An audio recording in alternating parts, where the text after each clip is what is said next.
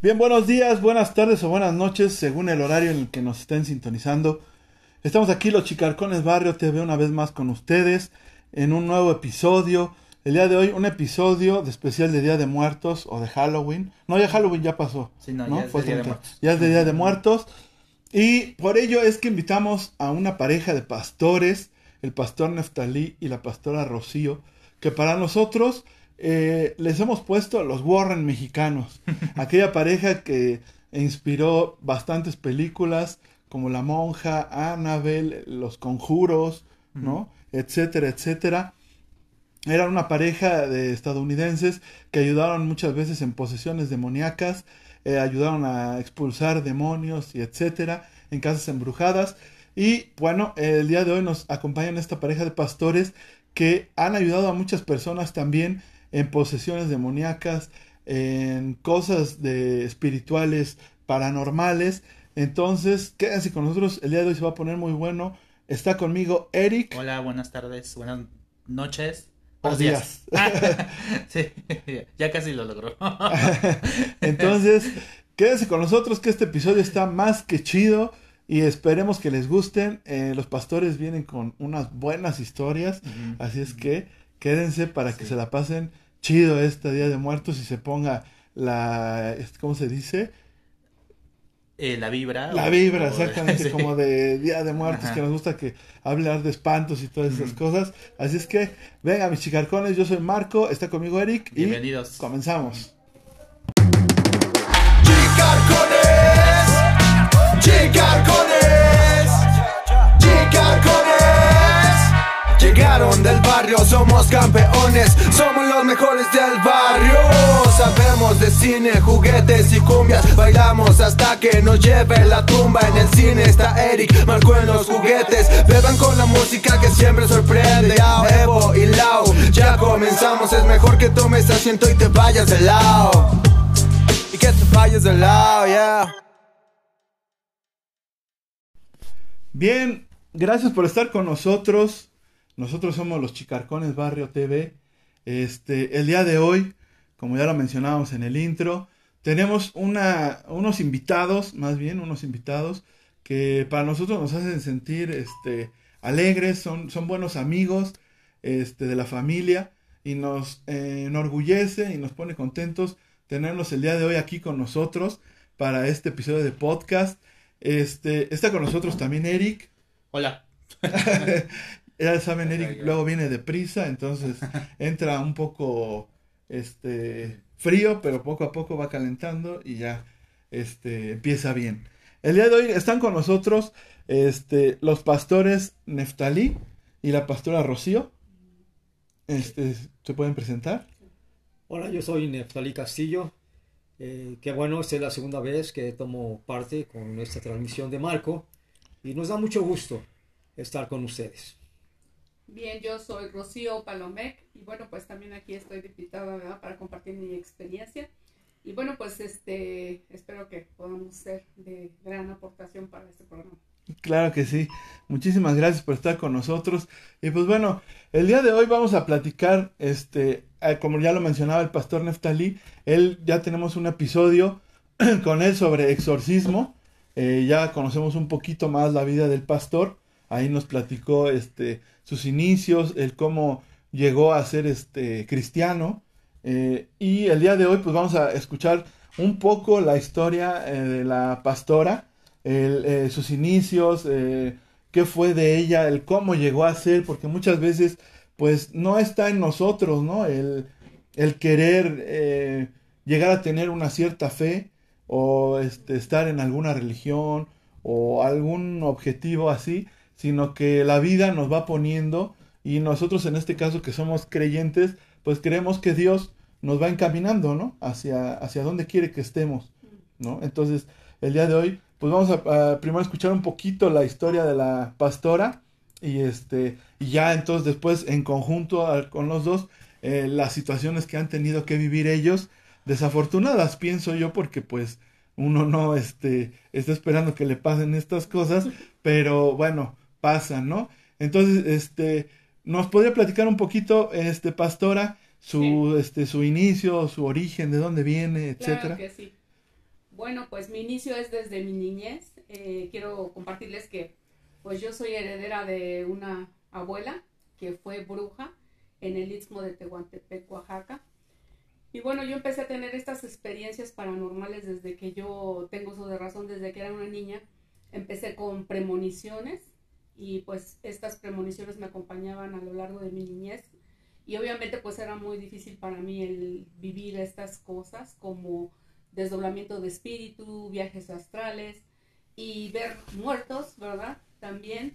Y bueno, tener contacto con todo lo que es lo sobrenatural. Y bueno, eh, mi abuela me escogió a mí para yo ser su sucesora, claro que yo no lo sabía, y por eso es que yo tuve esta apertura de estas cosas eh, desde que yo era una niña, yo tenía sueños, estos sueños eran persecutorios donde me perseguían los demonios y yo corría mucho y bueno, me alcanzaban, yo los destruía, les abría sus hocicos a los monstruos, ratas grandes y de serpientes y subía a unos cerros y, y mis sueños recurrentes eran que finalmente yo llegaba a unas cuevas en donde ahí estaba mi abuela y tenía las llaves, era como la que estaba en la entrada.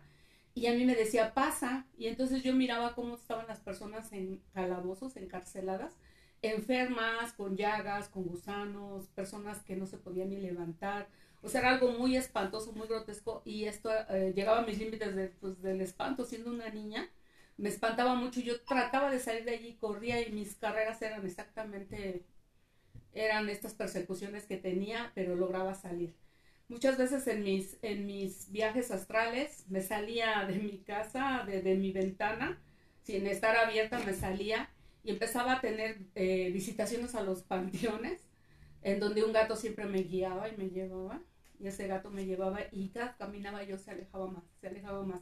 Entonces nunca acababa de llegar a, a ese cementerio y yo recuerdo que, que, yo siempre quería escapar de eso y siempre estaba corriendo, corriendo por esto. Después eh, me entero por mi padre que mi abuela pues era, era bruja. De hecho, ella practicó brujerías aún con su propio padre de mi papá, mi abuelo. Y todas estas cosas son muy impactantes para mí porque pues nunca tuve paz, no dormía, no dormía porque eh, primero era cuando estaba durmiendo era cuando me caían encima todas estas cosas. Después no, después ya despierta me pasaba. Yo veía cómo pasaban los muertos, mis muñecas se levantaban, mis, mis juguetes de peluche. Yo terminé desechando todo, mis padres lo, lo escondieron porque todo esto yo lo veía cómo se levantaba.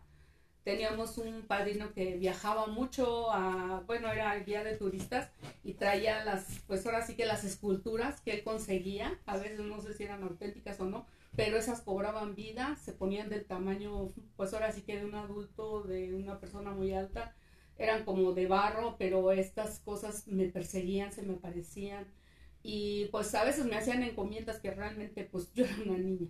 Entonces yo viví con estas cosas, eh, siendo muy pequeña, puedo acordarme de que siempre corría con mis padres y terminaba acostada con ellos en sus camas. Y aún así aún así me jalaban, me jalaban. Yo sentía cómo empezaban a jalarme, cómo me querían llevar. Me jalaban los pies, me jalaban las manos y tenía todo este tipo de experiencias. Y bueno, pues mi papá era una persona que tenía estas facultades también, porque pues él luego sabía, él luego entendía cosas de las que a mí me pasaban y él me platicaba que él también había seres que vivían en los montes, en las montañas, y que él podía percibir cuando estaban ahí, y bueno, muchas veces vino a mi casa presencias sobrenaturales horribles, en las cuales se llenaba el ambiente como de un olor a azufre, muchas veces pues como algo que está muerto, ese, ese olor característico de los muertos. Y todo esto se presentaba así. Entonces, eh, pues llego hasta la edad de mis 18 años que conozco a mi esposo. Y bueno, él siendo ya pastor, pues yo me acerco a él porque él empieza a hablar de, que hay este tipo de experiencias. Yo a los lugares que iba, pues la verdad no me ayudaban, mi mamá me llevaba a hacer limpias, me recuerdo que hacíamos filas larguísimas con los hermanos que les dicen, los espiritistas, y estas personas decían que yo tenía un tercer ojo y no sé qué tantas cosas sacaban.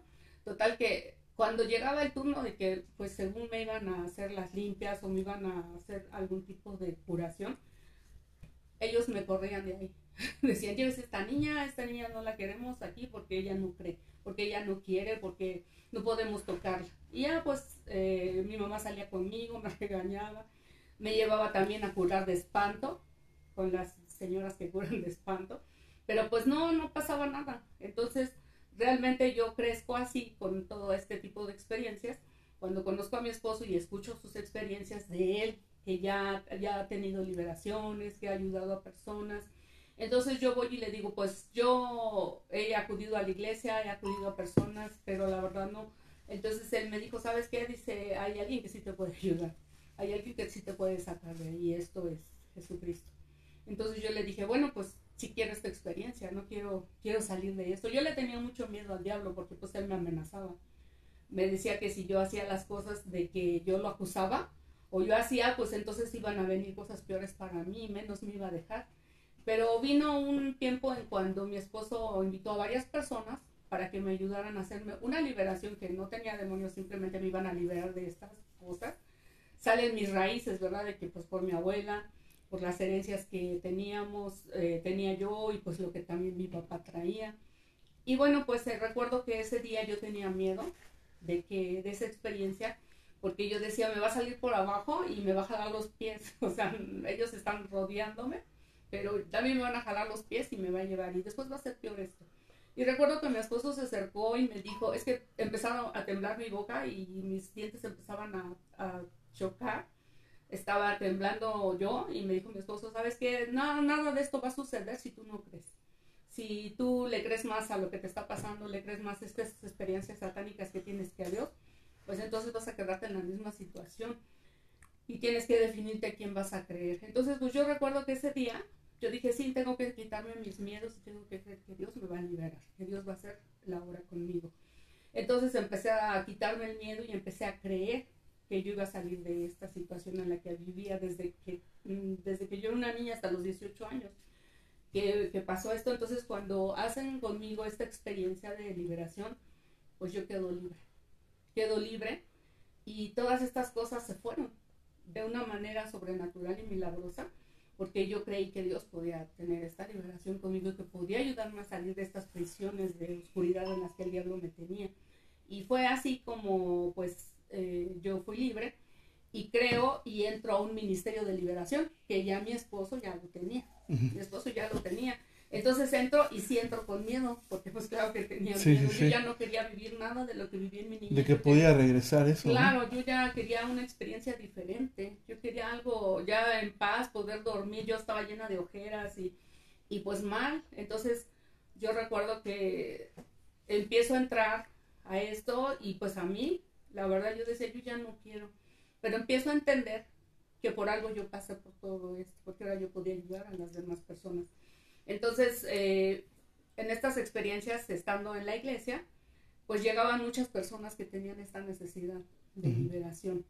Tenían necesidad de liberarse de, pues, de, se les subía el muerto, se les aparecían los muertos, hablaban con los muertos, tenían experiencias de este tipo. Muchas personas que tenían experiencias de que cuando hay un accidente o así, hay una tragedia, la gente corre a ver qué pasó. Y en ese momento se les metían los demonios o los espíritus que las otras personas tenían. Ah, Entonces de repente empezamos con esto y pues le entro porque dije, bueno, no soy yo, es Dios el que lo va a hacer y si esta experiencia que yo viví sirve para ayudar a otras personas, pues entonces ahí lo voy a hacer.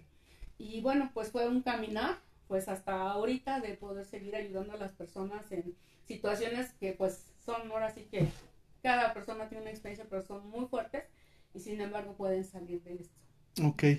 Este, bueno, hace rato eh, nos platicaba, lo primero que me llamó la atención es este que tenía sueños premonitorios, ¿se llaman? Sí, sí, premoniciones. Premoniciones.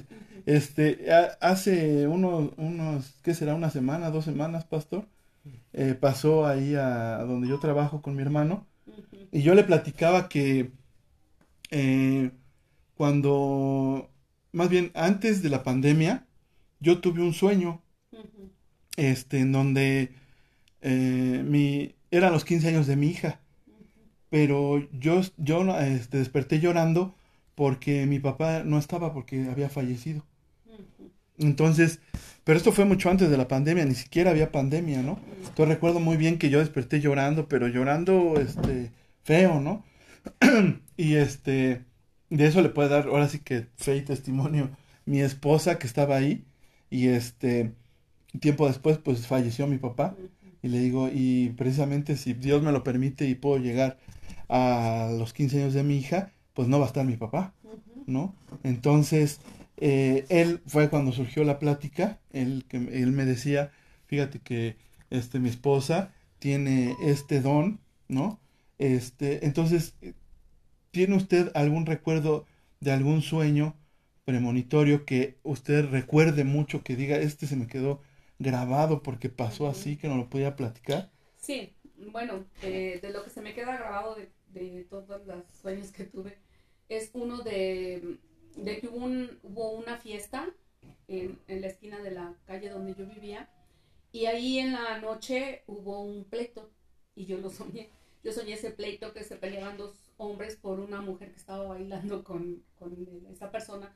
Trató de sobrepasarse con ella y el marido salió y sin más lo acuchilló. Y entonces yo pude ver esa escena y pude ver que estaba muerto el señor y la señora, la, la pues ahora sí que, que ocasionó la riña, estaba llorando y estaba gritando y su esposo se fue, huyó, se fue con su hermano. Entonces, en la, nosotros conocíamos a estos vecinos. Entonces, en la mañana ya estaba ese problema que había pasado, que, este, que había huido esta persona y que habían, había habido un asesinato en la esquina. Entonces, pues yo me impacté mucho porque yo estaba chica, yo tenía yo creo que como unos 11 años y yo soñé eso. Entonces después eh, también soñé un accidente, un accidente en la, en la, pues ahora sí que en la calle, en la calzada se atravesó un señor con su hijita y los atropellaron. Entonces yo los vi, la misma ropa, o sea, lo mismo que traían puesto, eso mismo tenían, porque mi mamá era de las personas que le encantaba ir a ver las, los accidentes. Ah, y salíamos corriendo. Y bueno, y ahí íbamos con ella y veíamos a las personas tantear. Mi mamá te decía, háganse para un lado, háganse para un lado, es mi familia, es mi familia, con tal de que la dejaran ver. Con tal de ver. Ajá, entonces eso pasaba. Después también, ya después cuando estaba el metro funcionando ahí en el eje 3 Oriente, que es donde yo vivía en la delegación de Iztacalco, ahí donde está el metro Iztacalco, yo soñé cuando se aventaron, cuando se aventaron o mataron a tres jóvenes y cayeron a las vías. Entonces ese día sí pasó, pero yo lo soñé antes de que pasara. Ah, Entonces yo andaba en el tianguis y empezaron a gritar porque los muchachos se hicieron una resbaladilla en, la, en las escaleras y se cayeron. O sea, se fueron de rebote los tres. Entonces eso me impactó mucho porque pues yo también lo, lo, vi antes. Lo soñó. Lo vi antes. Estas tres cosas de las que yo le digo son las que más me impresionaron. Me impresionó. Ajá, y teníamos un, también lo que siempre me acuerdo es que teníamos ese padrino que era guía de turistas y llegaba a la casa sin avisar. Siempre tocaba, decía, este pues antes no era como tener el teléfono, ¿no? Entonces llegaba, tocaba y yo siempre soñaba cuando iba a venir. Ah, sí. Ajá, y la ropa que traía, esa misma ropa yo la veía. Entonces eran cosas de que, o cuando se peleaban mis tías o pasaba algo, cuando mi tío lo atropelló un carro, también yo soñé cuando lo atropelló. Entonces todas esas cosas como que yo no las quería vivir, pero de esas, esas son las que más me acuerdo de que sí pasaron, en ese tiempo y que yo la soñaba antes de que pasaran y además la misma ropa y el mismo día y lo que venían, el diálogo que decían era el mismo. No, pues está... Sí, entonces sí era, fuerte, sí era fuerte. Sí, no, pues bueno, yo lo que platicaba con el pastor es eso, ¿no? O sea, hay, hay este sueños que ese sueño en particular, pues obviamente a mí me, pues me impactó, ¿no? Porque eh, normalmente a veces sueñas por tus miedos, ¿no? Porque a lo mejor ese era un miedo muy grande mío, pero precisamente eh, soñé en, en, la, en, los 15 años de mi hija, ¿no? Y en, en, algo que este, ella eh, tiene mucho anhelo, mucho de que llegara sus 15 y etcétera. Y entonces, bueno, como ya lo mencionabas, y bueno, puedo llegar a sus 15 años, pues mi papá no va a estar, ¿no? En efecto. Entonces, pues bueno, sí, sí comprendo el, lo impactante que puede ser. Y ahora imagínese, pues yo era alguien adulto, usted siendo una niña, pues era todavía más, me imagino como, al, no sé si han visto una película que se llama El Sexto Sentido. No, la han visto? Sí. Es un niñito que, que ve muertos y que ellos le hablan y le dicen cosas, ¿no? Entonces, este, algo así me imagino con usted, pastora. Y este, no sé también si nos pueda platicar, eh, nos decía que veía, bueno, o sea, que el diablo le hablaba, ¿no? Sí. Este, le decía cosas, este, cómo lo veía o cómo le hablaba, yo no, o sea, no me puedo explicar. Yo he, he sido un niño, bueno, fui un niño más bien, muy, este, miedoso, bastante miedoso, o sea, yo veía una sombra, escuchaba un ruido o algo y puta, no podía dormir. Ahora no me imagino cómo usted pudo pues sobrevivir o aguantar estas cosas, ¿no? Sí, bueno, en cuestión de cómo me hablaba o cómo me amenazaba exactamente, cuando llegaba la hora de que iba a dormir, eh, yo sentía luego, luego cómo me caía arriba algo. Y entonces ya no me dejaba mover ni me dejaba hablar. Entonces yo empezaba a, a querer hablar, a querer zafarme. Y luego me decía, eres una estúpida, no te vas a poder librar de mí. Ajá, yo voy a estar siempre aquí. Entonces me decía, y tú no vas a decir nada, porque yo siempre te voy a, te voy a, a estar molestando, siempre voy a estar mandando quien te moleste. Siempre me decía cosas, pero me decía con groserías. Me decía groserías que no las quiero decir, Sí, pero no, me las bien. decía. Entonces, este, pues yo me despertaba muy espantada cuando podía ya abrir los ojos, entonces yo ya no quería cerrar los ojos. Ajá. Me quedaba sentada y me iba con mis papás. Pero luego yo le decía, mamá, abrázame, a mi papá le decía, abrázame, no me suelten. Y cuando volvió otra vez a sacarme esa cosa, es cuando me hablaba. O sea, empezaba, yo decía, suéltame, y yo decía, pues, las oraciones que me decía mi abuela, que me decía mi mamá, y yo las decía yo en mi mente porque yo mi boca no la podía abrir. Ajá, y entonces eh, me agarraba de las manos, me empezaba a jalar y todo, y cuando yo me daba cuenta, mis padres estaban totalmente dormidos. O sea, ellos no se daban cuenta de cómo venía sobre mí esto. Entonces, a veces venían unos pequeñitos así, que son como duendes, venían y me, y me rodeaban. O pasaban donde mi papá, pon- eh, teníamos un, lo- un ropero que era, pues, no tenía, pues era como un closet. Tenía su cortina, pero mi papá le puso una cortina de plástico, entonces se veía bien clarito cuando pasaba por ahí, ¿no? Y luego se sentaba a la orilla de mi cama. Y luego me decía, me tienes miedo, me tienes miedo. Y yo le decía, sí, sí te tengo miedo, vete. Y no se iba, me decía, voy a quedar aquí, no me voy a ir. Y luego a veces pasaba por acá atrás de mi cabeza como si fuera un gato. O como si fuera un animal y se metía por acá atrás de mi cabeza y se me hacía así y, se, y pasaba y pues a mí me corría mucho escalofrío. Y, y yo le decía, vete. Y me decía, no me voy a ir, me voy a quedar aquí. Yo siempre voy a estar contigo, me decía. Entonces me decía que yo no debería de decir nada porque él me iba a seguir molestando más de lo que me hacía. Entonces, que yo estaba elegida. Entonces yo un día confronté a mi papá y le dije, o sea, dime qué está pasando. O sea, y mi papá nunca nos quería decir nada. Y yo le dije, yo ya soñé a mi abuela así, en los calabozos, y siempre ese es mi sueño recurrente. Siempre sueño lo mismo, siempre sueño lo mismo. ¿Qué es lo que está pasando? Tú dime. Y entonces mi papá ya me dijo, ¿sabes qué? Que eh, él me confesó pues que mi abuela era bruja allá Istmo de Tehuantepec y ella pues hacía la, pues ahora sí que brujería mala, ¿no? Sí. destruía a la gente y todo. Y, y me dijo, pero ella te escogió a ti. Entonces, pues dice, ¿y cómo lo sabes? Y yo le dije, pues yo lo sé porque yo ya lo sé, o sea, porque pues yo lo he visto, yo lo estoy viviendo. Y me lo confirmó mi papá, que eso era. Entonces, pues ya trabajamos eso en la liberación. Con liberación. Eric, estás muy callado. No, no tengo nada que decir. ¿No tienes preguntas? No, no, todavía no, todavía no. Es que Eric, él este, es este fanático de las películas de terror. Y es de hecho, este, él eh, es maestro en CEU de la UNAM, pero tiene su especialidad ¿verdad? en, cine de terror. Este, su tesis también creo que fue de eso. ¿sí, verdad? Para el doctorado. Sí, Entonces, lo veo muy callado y digo, Eric, ¿no les quieres preguntar? Ahorita que no, hay, todavía no. ahorita que hay tantas cosas que preguntar. Bueno, este, em, muchas veces, pues obviamente la, la gente cuando escuchamos, yo pienso que hay dos situaciones. Una por miedo, de- decimos, no, eso no existe, ¿no? Yo pienso que es la más común, ¿no? El decir, no, es que eso no existe, es que eso es tu mente, es que pienso yo que la gente lo hace por miedo, ¿no?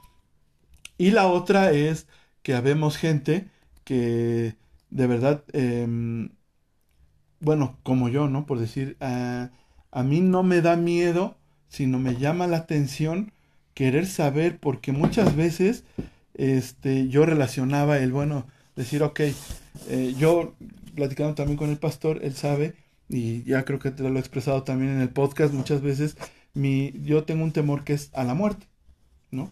Eh, el qué va a pasar, qué va a ocurrir, ¿no? Entonces muchas veces cuando yo era niño, mi papá me decía, oye, pero si tú tienes miedo a la muerte y tú piensas que no hay nada, ¿por qué te da miedo que entonces haya un fantasma? Entonces tienes una contradicción, porque entonces, si tú piensas que no hay nada, pues entonces no puede haber fantasmas, porque eso no existe. Y entonces, ahora, si tú este, piensas que sí existen, pues entonces existe Dios, ¿no? Que es el que manda, ¿no? Eh, este, entonces no debes de tener miedo, porque sabes que existe la vida eterna y hay algo más después de aquí, ¿no?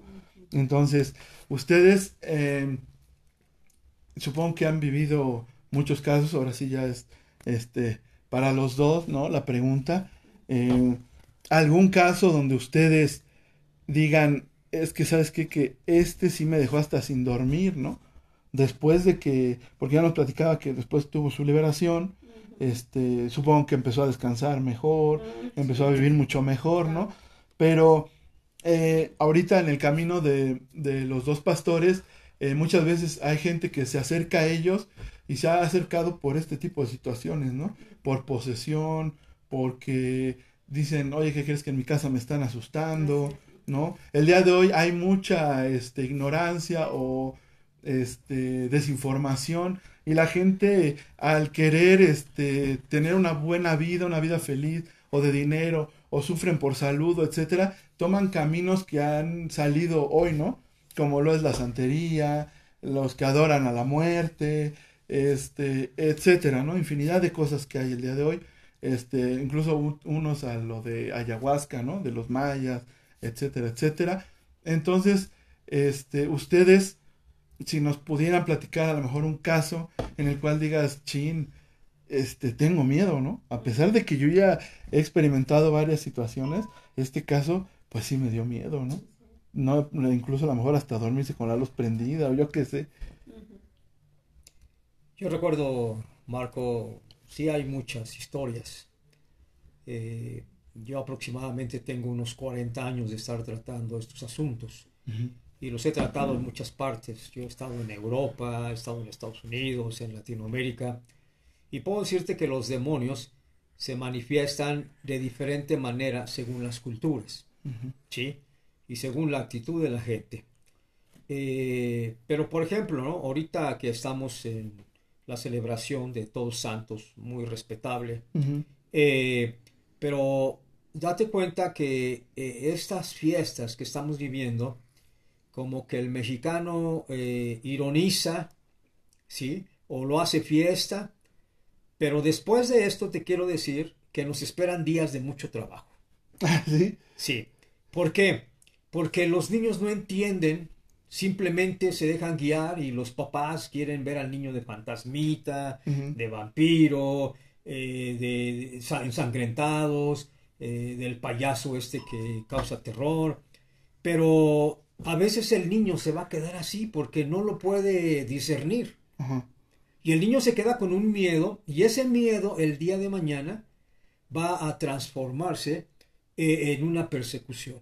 Ah, Puede ser que hasta vayan con el psicólogo y a mí me gusta que precisamente vayan primero con el psicólogo. Cuando el psicólogo dice, no, ¿sabe qué? Yo hasta aquí llegué, yo ya no puedo más, así que búsquese a alguien, ¿no? Y puede ser que lo lleven a una limpia o puede ser que lo lleven con alguien que sí echa fuera el miedo etcétera. Conozco muchas costumbres en las culturas mexicanas, ¿no? De echar fuera el miedo, pero no pasa nada. tienen entonces ya que venir a buscar en el área de tipo espiritual, donde ya se fue más al fondo, ¿sí? Vamos a, nosotros nos tocó eh, atender a una chica que su, su, novio había muerto, más bien lo habían matado, eso sucedió en Ciudad Netzahualcoyot, y, y, y resulta que ella nos vino a ver porque alguien nos platicó estábamos en una reunión de una casa, de que ella te estaba teniendo relaciones sexuales con su novio. Pero estaba teniendo relaciones sexuales y entonces dijeron, pero el novio ya está muerto. Pero en las noches viene y pues ahí está, y ella pues lo permite, ¿no? Está en la mejor disposición. Dice, pero ya ahorita ya se está, ya se está poniendo mal, ya creo que está yendo con psiquiatras porque ya está toda desajustada. Y entonces dijimos, bueno, pues si nos permite ella hablar con ella, nosotros le podemos ayudar. Vamos con tanta confianza porque eh, a través de la Biblia hay ciertos textos que nos invitan a, por ejemplo, en San Marcos 16, 16 dice Jesús, estas señales seguirán a los que creen en mí. Y la primera señal es, en mi nombre echarán fuera demonios. Como que el ser humano tiene esa relación de, tanto con Dios como con lo demoníaco, pero es un hilito tan sensible que fácilmente puedes pasar de, una- de un lugar a otro lugar. ¿sí? Y además hay mentes que ya están predispuestas para eso. Entonces esta chica sí dijo, sí, yo sí necesito ayuda y bien yo quiero ir a verla. Y yo, yo recuerdo bien ese día que estábamos platicándola, estaba muy de moda el exorcista. Nunca vi el exorcista, quiero que sepas, yo no he visto casi películas de estas, eh, porque yo lo veo en vivo. no necesito ir a verlas, ¿no? Sí, sí. Definitivamente.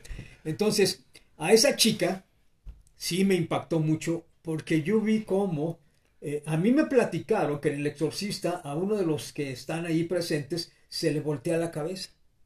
Ah, sí. Y a esta chica, eh, así, literalmente, se le volteó. Iba caminando hacia allá, cuando se voltea su cabeza y nos habla así y nos tira una mirada así como, eh, ahorita van a ver lo que les voy a hacer, ¿no? Me voy a meter en ustedes. Sí, y estábamos Rosy y yo, y entonces, si tú me preguntas, eh, quiero que sepas que en todas las liberaciones yo voy con miedo. O sea, soy humano, o sea, yo Sí, no te... sí, sí. ¿Por qué? O sea, yo no creo que yo tenga un poder para echar fuera demonios, yo no creo que yo tenga el don, no, no, no. Más bien es, es, este, es Dios en uno que lo va a utilizar. Yo conozco a mucha gente que no ni cree en Dios, pero en ese momento sí menciona a Dios y algo sucede. Porque es Dios el que va a actuar.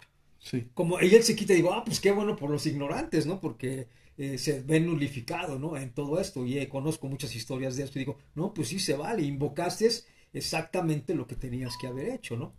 Bueno, en esta chica sí tardamos un poquito de tiempo, yo creo que fueron horas en hacer la liberación, porque ella no quería que el novio se fuera. Y, y yo quiero decirte que te- eh, como es una batalla tipo espiritual, aparte de que tienen mucha fuerza, las tienes que controlar porque el enemigo lo que quiere es matarlas a ellas. Ujú. Entonces ella se quería golpear en la pared o en el piso. O sea, no la podíamos eh, tener. Yo me hago normalmente acompañar por otras dos personas para que nos ayuden con sus manos o con sus pies, ¿sí? Porque no porque nos vayan a hacer daño, no, nunca nos han hecho daño, jamás. Ellos, ellos te respetan, saben con quién están tratando. Y no es Neftalí Castillo o Rocío Palomex, sino es la persona que está dentro de nosotros, que es Dios, ¿no? y no nos hacen daño. O sea, si tú, si alguien que nos está viendo y escucha, eh, no lo enfrentes tú. Echa, echa mano a, a- a Dios, a como tú lo concibas, ¿no? Sí, sí, sí. Ahí es donde me gusta lo que los alcohólicos anónimos dicen, un poder superior conforme tú lo concibas. Entonces, ya al paso del tiempo logramos que se cansara ella y ya ella casi ya aniquilada para dormirse, pero no hay que permitir que se duerma porque esa es una argucia satánica Sí. ya sea que se desmaye o ya sea que se duerma. No, no, no, entonces, a ver, espérate, te estoy hablando. Eh, mírame, ¿sí? Además, como tú ya sabes que ya te vas, ¿sí? Casi les aseguramos, como sabes que ya te vas, en este caso, te quieres ya desviar, pero no nos vas a desviar. Así, así que a ver que re- repita esta oración, ¿no? Y casi en la inconsciencia, ellas empiezan arrastrando las palabras diciendo, Dios, ayúdame. Porque algunas cuando empiezan a decir la palabra Dios, vuelven otra vez, vuelve la epilepsia, vuelve la fuerza, porque el, el nombre de Dios las pone mal. ¿sí? Y más eh, cuando tú mencionas a Jesucristo o la sangre de Cristo, eso los pone pero malicísimo, ¿no? Entonces, en esta chica se vio todo esto eh, que estaba sucediendo, hasta que llegó un momento en que ya agotada y debilitada, dije, bueno, ya, ya no puedes, ya, ya tú ya sabes que ya te vas, así que no te queda otra. Ahora, lárgate tú y deja que ella hable. Entonces ya la mencionamos por su nombre a esta, a esta muchacha y, ella pudo decir, eh, aunque no quiero que te vayas, pero ya me tienes mal. Así que yo determino que me dejas, me abandonas y yo me cubro con la sangre de Cristo. Y en ese momento pegó un grito, un alarido, pero que se oyó yo creo que en toda la colonia, ¿sí? Porque era algo tremendo eh, y se quedó así como muerto. Yo dije, y alguien dijo, ¿se murió? Le digo, no, no, no se murió. Así actúan ellos. O sea, tenemos que actuar, tenemos que saber cómo actúan ellos, ¿no? Sí. Ya al poco tiempo ella ya fue, eh, Rosy, entre los dones que tiene, también es, es, es especialista en dar masajes. Y le dije, empieza a masajear, empieza a masajear. Y le empezó a masajear. Eh, aparte de que ella usó aceite de olivo, que es lo que usamos para ungirlos. Y entonces ella empezó a volver, a volver, a volver. Y simplemente ella agarró y dijo, ¿qué me pasó? Como que no se acuerdan de nada. No ¿Cómo que. ¿Qué me pasó? No manches, tenemos tres horas contigo y todo lo, el relajo que hiciste si no, no te das cuenta de nada. Entonces, eso fue muy impactante por todas las manifestaciones que tuvo. Y yo me imagino que ella sí vio la película Exorcista, porque casi la estaba viviendo.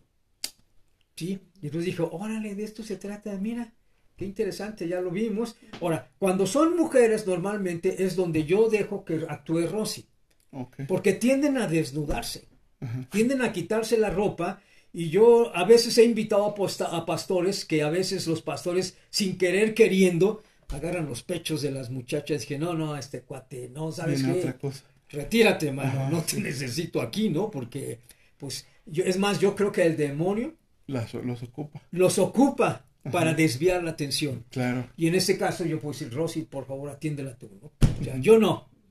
Soy un hombre normal, como cualquier otro, ¿no? Sí, o sea, sí. atiéndela tú y empiecen a vestir, ¿no? Y, y quedó liberada, gracias a Dios. Ya nunca jamás volvió a tener esas cosas. La han, la han vuelto a La ver. hemos vuelto a ver, está casada, tiene su familia y ¿qué tal? ¿Cómo estás? Y, Oye, ¿cómo te va? Y de aquello, ya, na- ya ni me acuerdo. Perfecto.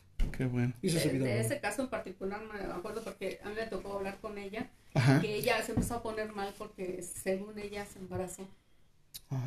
Entonces ella tenía todos los síntomas de embarazo, se le había retirado su menstruación y estaba supuestamente ella ya embarazada y Pero él- del novio muerto. del Del novio muerto. Ah. Entonces ella, según ella, estaba con el vientre abultado y me dijo, mira cómo estoy, dices que estoy embarazada. Y dije, no, no estás embarazada. Él me embarazó, dice, él me dijo que vamos a tener un hijo. Le dije, no, es que fue un demonio. Entonces ella me enseñó su vientre, oramos por su vientre y, y mira, se empezó a desinflar el vientre. Me dice, mira, yo estoy escondiendo esto, pero por eso estoy mal. Porque yo no quiero tener un hijo, o sea, ¿cómo voy a tener un hijo de un muerto? Que está muerto. Que ella estaba comprometida con él, se iba a casar, pero se lo Mm. mataron y pues ella no lo dejaba ir. Entonces Claro. ella dijo que lo iba a amar toda su vida, que iba a estar con él. Entonces empezó a visitar, le digo, es que no era él, eran los demonios que se valen de nuestras carencias, ¿no? De nuestras necesidades. Y así yo me acuerdo cómo se empezó a, a desinflar su vientre. Pero ella estaba embarazada aparentemente del, del novio. Caray, no Sí. sé, está, está fuerte. Entonces, por Bueno, eso se puso mal. lo que yo sabía es que, por decir, a mí eh, me enseñaron que una obsesión se vuelve posesión. ¿no? Entonces yo creo la chica se obsesionó con su, pues su novio, lo quería, ¿no? Si estaba Sí. comprometida con él es porque lo, lo amaba. ¿no? Entonces al ya no estar, En, Pues. en esto, Marco, déjame decirte. Hay un texto en la Biblia, en Deuteronomio 18, que dice, no consultéis a los muertos, que otra, otra traducción dice, no tengas relación con ellos. Y la gente me pregunta, ¿por qué? Digo, Porque sí porque puede te pasar. pueden responder. Nada más por el simple hecho, porque te pueden responder. y ya no te va Por ejemplo, aparecer. ahorita que ponen la ofrenda para Ajá. los muertos Sí, y que empiezan a tener, yo sí creo que vienen, sí. pero no son ellos. Ah. Ellos están ya en un lugar, algunos ya están en la presencia de Dios. Pues esos son los demonios que se Sí, valen. pero vienen demonios que ocupan el lugar. Y es ahí donde yo te voy a decir, después de esos días vamos a tener un trabajo como no te imaginas. o sea que es como en los hospitales ustedes, después de Sí. el 15 de septiembre o así, tienen gente que aventó cohetes y llegan quemados, y algunos alcoholizados que chocaron, Ujú. etcétera. Sí. No, pues está, Pero entonces usted recomendar, no recomienda, no recomendaría que pusiéramos ofrendas. No recomendaríamos que pusieran ofrenda. De hecho, la Biblia dice, no tomen parte en comidas puestas a los muertos. ¿Sí? Ahora, yo no quiero ser grosero. Yo, aún como pastor, le digo a la gente, si alguien viene y te regala unos tamales, dile gracias. Recíbeselos. Pero em- ese que sea el inicio de abrirle la puerta para que conozca a Dios. ¿Sí? Pero mira, mi Dios es un Dios de vivos. O sea, tú lo recibes por y- y- educación, y explicarles, mira, eh, tu muerto está con, en la presencia de Dios. Tú no puedes decirle a una persona, ah, tu muerto no está con Dios o sí está con Dios. Nosotros no somos jueces, ¿no? ¿Sí? De ahí hay un texto que dice, ¿no? Que, que- que- que- que el alma vuelve a Dios que lo dio. Y entonces si vuelve a Dios que lo dio, bueno, ya está descansando, déjalo descansar. eh, no él no necesita esto, de hecho hay textos que dicen ya no hay más hambre, más sol, no hay más calor, no nada, ¿sí? O sea, ellos están en un estado perfecto. Un- y, y Dios se la quiso llevar porque lo que viene para los que vivimos a lo mejor es peor, ¿no? Vamos, somos sobrevivientes ya de una pandemia. ¿Quién sabe si venga una tercera guerra y va a ser nuclear?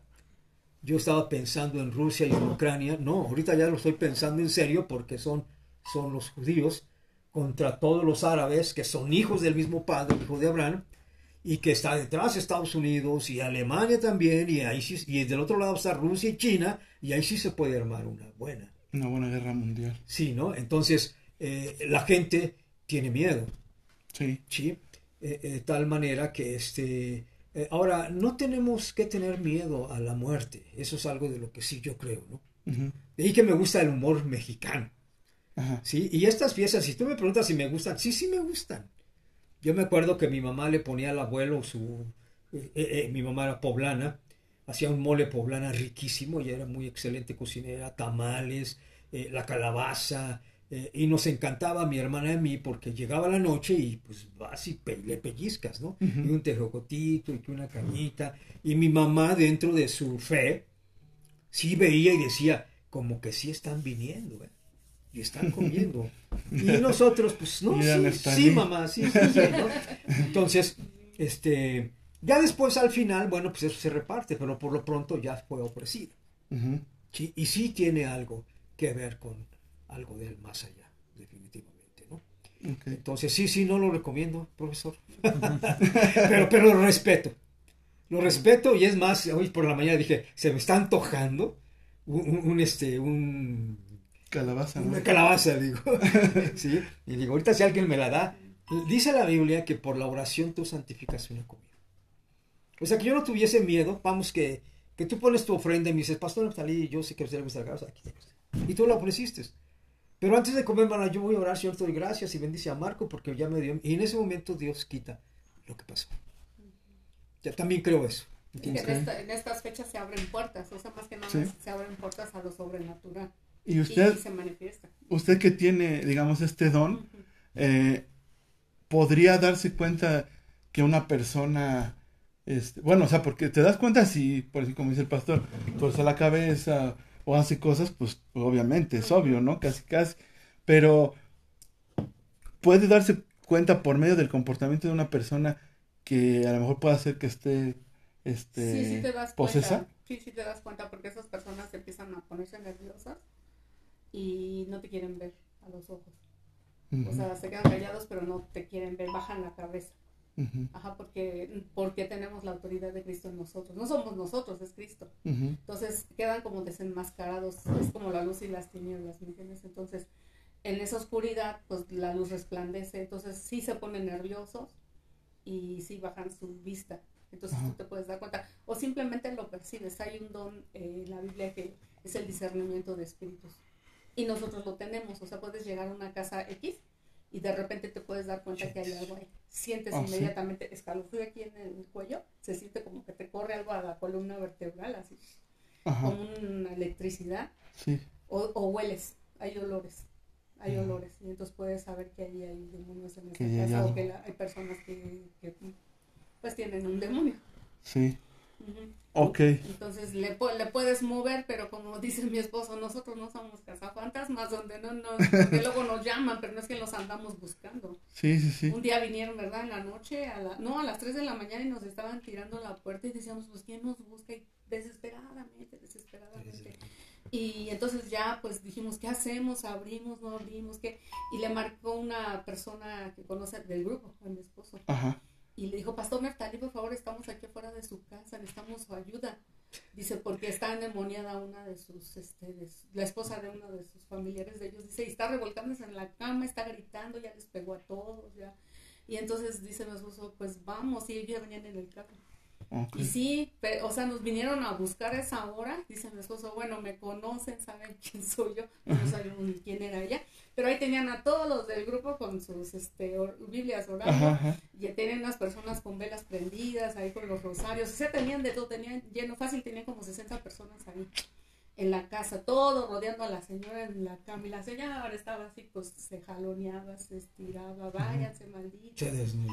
se desnudó, se quitó la ropa, su esposo se la ponía. Y ese mi esposo, bueno, ya, a ver, ya, ahora déjenos a nosotros, por favor, vaya, guarden silencio todos y vamos a empezar. Sí, saqué a todos. eh, Pero sí, o sea, a veces así nos pasa, nos vienen a buscar o nos Y hablan. luego a las 3 de la mañana, ¿no? Que dicen que según las 3 de la mañana es como la Sí, hora... La hora en donde se abre un umbral de, de, pues, de los espíritus. Ujú, Y sí, es cierto. ¿Y esa por qué? ¿Por qué dicen que es así? Pues porque, bueno, hay, hay un espíritu que menciona la Biblia que es el de Lilith, que es, puede ser hombre, puede ser mujer, pero se manifiesta a esa hora porque es una hora en donde hay un ambiente espiritual en donde los demonios se mueven, o sea, simplemente. Entonces la gente está dormida y se me, me meten en el subconsciente, o sea, la persona está en el subconsciente durmiendo, o sea, ¿estás de acuerdo que no está consciente? Está Sí, en el sí, sí, sí. subconsciente. Entonces es cuando vienen vienen con sueños o vienen a molestarlos. A nosotros no nos ha pasado, a mí me ha pasado. Luego a veces estoy durmiendo y luego luego estoy como soñando algo y de repente me cae una cosa y digo, ah, está así. Y entonces ya sé que están ahí. Ajá. Y mi esposo igual le ha pasado. Entonces luego ya me dice, no, pues es que estaba pasando esto, no, me estaba sucediendo esto. Nos damos cuenta y empezamos a reprender. Hay algo ahí, ¿no? Ok. Entonces sí, sí te das cuenta, sí, porque Dios te da al- algo que se llama discernimiento de espíritus. Y lo, puedes, lo puedes percibir, lo puedes saber. Porque, bueno, según en, en las películas que nosotros sí vemos, Ujú. series y etcétera, dicen que las 3 de la tarde fue cuando Jesús murió en, en la cruz, ¿no? Entonces que es como una especie como de burla, por así Ujú. decirlo, Ujú. de los demonios a las 3 de la mañana, sería como lo contrario a las 3 de la tarde, y que por eso, por así lo manejan ahí, quién sabe. Interesante. No, no, no, nosotros los vemos actuar las 24 horas del día. Sí, Sí, No precisamente. pero sí, mucha gente eso dice, o se despiertan a orar esa hora. Pero sí, los demonios se manifiestan más en la noche, En la en la oscuridad. En la sí, oscuridad. ¿verdad? Sí, en el día casi no. A mí, por ejemplo, cuando me pasa eso, o sea, de que, por ejemplo, a veces no está mi esposo, va a un viaje y estoy sola, me quieren sorprender, o sea, me quieren decir que estoy sola. Ajá, Entonces yo lo que hago es que pongo una lucecita de esas de noche. ajá, La luz los corre, o sea, es la presencia de Dios, pero la luz te deja ver qué hay. O sea, la luz es Cristo, Cristo es la luz, Él es la luz en nosotros, ¿no? Dice, yo soy la luz y el que ande en mí no andará en tinieblas. Entonces, yo luego pongo esa lucecita porque es que luego de repente sí miras cosas, o sea, tengo un hijo, mi hijo, que él, él discierne esas cosas ujú, y las ve. Se le, cuando siente, dice que ya los tiene allí parados viéndolo. O sea, Ujú. ve- podemos entonces da- darnos cuenta que es un legado, esa es una herencia que Dios nos dio, Ujú. porque mi hijo también la tiene. Así que de repente viene la cosa, es está parado allí, o sea, y es muy grande, es negro, es así como si fuera de fierro o algo así. Entonces, este, siempre yo le digo, pon una lucecita, porque entonces podemos, pueden ver que aquí la luz de Cristo está en nosotros, pero aparte la luz no la soportan. ujú.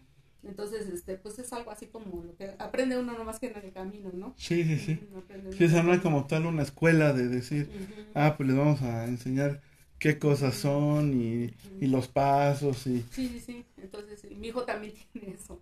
Ahora, ahora, fíjate Marco, eh, si nosotros conocemos cómo se fundó eh, la Gran Tenochtitlan, por ejemplo, tiene que ver eh, desde el principio, ¿no? De que había una profecía en donde Huitzilopochtli eh, manda a matar a un chamán que era su sobrino.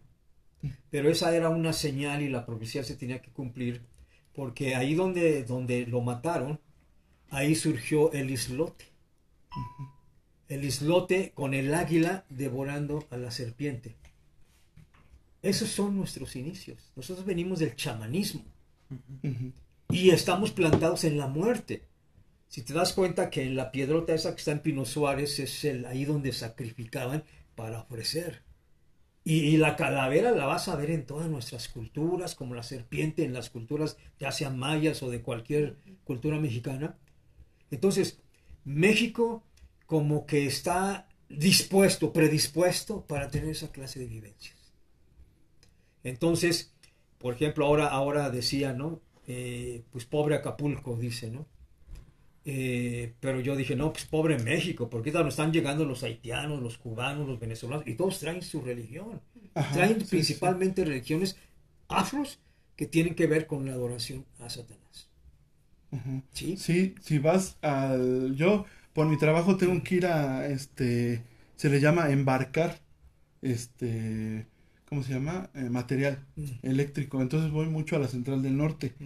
Ahí hay una donde podemos embarcar material y este está rodeada de inmigrantes, rodeada sí, de haitianos, venezolanos, colombianos, cubanos. este, cubanos, o sea, sí, sí, sí, sí, o sea, está infestado, ¿no? Ahora, muy gente. aparte de los migrantes, nosotros vemos el lado espiritual, que es lo que más se mueve.